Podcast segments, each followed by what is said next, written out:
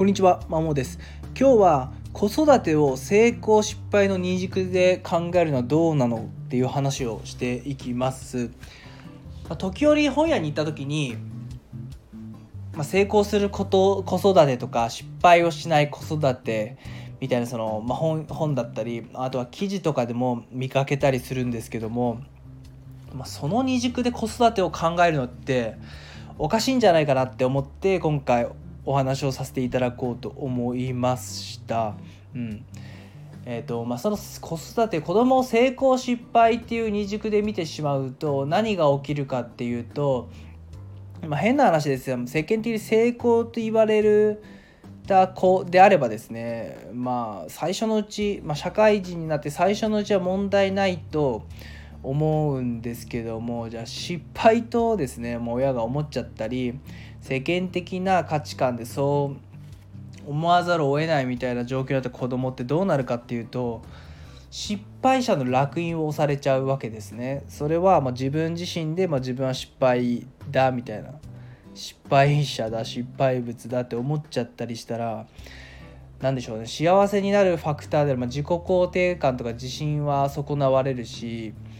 まあ、生きる希望というかですね本当に何かに挑戦しようって記録すら全く起きないと思うんですよね。うん、だからまあ、子供にとって良くないし成功って言ってもずっと成功し続ける人なんてそうはいないわけなので、まあ、学生時代は世間的に偏差値、まあ、優秀で頭良くて、まあ、運動もできて優秀だって言われている人がじゃあ成功だと思われた親御さんに思われた子がじゃ社会って本当にそのまま行くかっていうと多分そうではなくて。まあ、何かしらの雑は絶対味わうわけですね。でそこで成功自分は成功者でも成功した人間だみたいな感じで思った状態で、まあ、向き合うとどうなるかっていうと多分おそらくその挫折とか失敗とかを受け入れられないと思うんですね。まあ、となると、まあ、成長機会を損なうわけで。まあ、成長しようとは思えなくて、まあ、これいうマインドセットという硬直マインドセットが出来上がっちゃってると思うんですよ。だから今の自分の力を誇示するためにいろいろ知るするみたいな。だからどのみち結局成功あの失敗を恐れるあまり挑戦しなくなるということで、まあ、子供子育て、まあ、大体子育てっておそらくその学生時代までを指すのが多いと思うんですけどもで成功失敗と二軸で見てしまったらどの道良くねえだろっていうことなんですね社会出た時に、まあ、失敗と思われた子なんかも多分学生時代も良くないし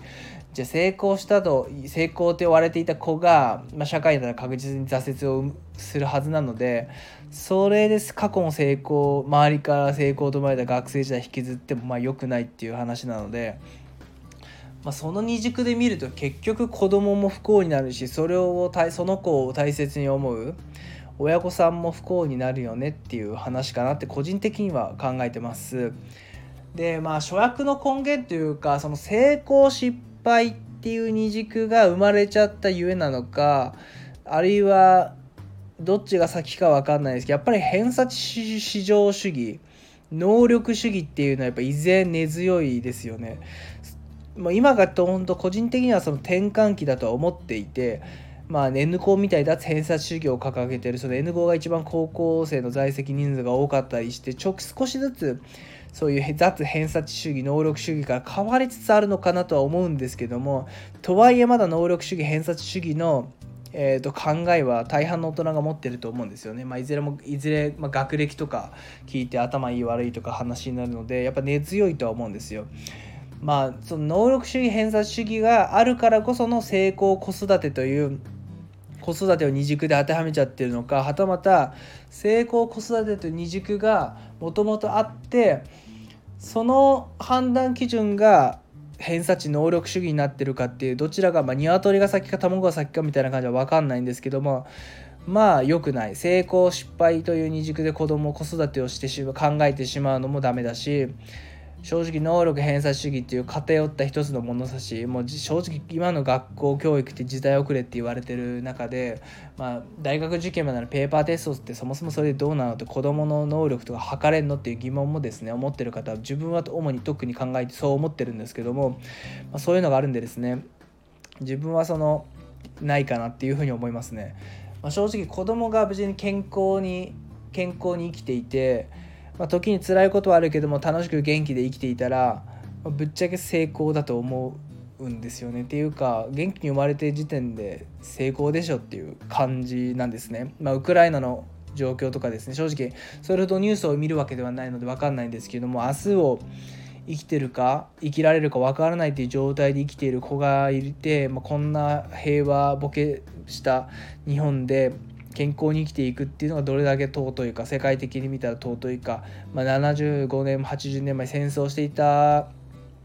日本にもそういう時代があったわけでそういう当時の子供たちと比較したらどんだけ恵まれてるかっていう話なんですね。別にちょっと話変わるかもしれないですけども。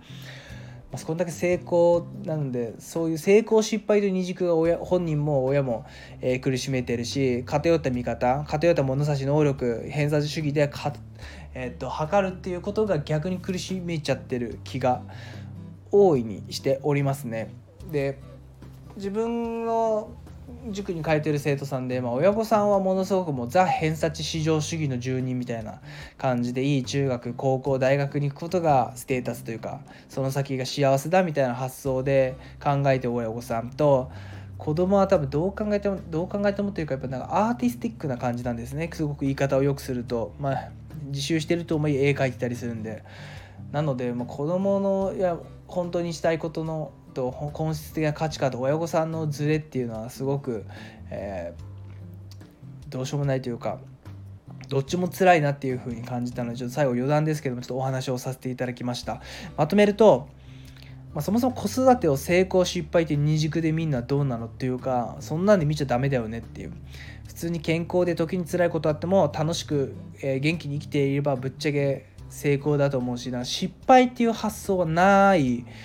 子育てに失敗って発想ないかなって思いますし。失敗したなと思うことなんか人間誰でもあるんでですね多々あると思います。で親御さんがそう思ったとしてもそれを子供自分が子育て失敗したと思ってそれを言う目で子供を見ると子供が自分は失敗者なのかと思ってしまうんでそう思ってしまうことが一番ダメだと思います、うん、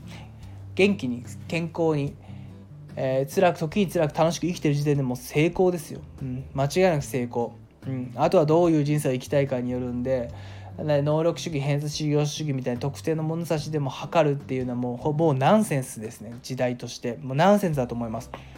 まあ、学習時期に詰めてる人間が何を偉そうにって話かもしれないんですけど個人的には本当に一応大人としてはマジでナンセンスだと思いますし本当にいけてないと考えてます。ただ、まあ、過去にその塾に通ってるご家庭っていうのはなんとか偏差値高めて学校勉強で成績良くしていい中学高校大学に入りたい子なんでそういうニーズに応えるためにまあ、日々、えー、対話してきたり、え、提案してきたり、話を聞いたりはするんですけども根底の一大人としての考えはぶっちゃけそんな物差しはないセンスですね。はい。以上です。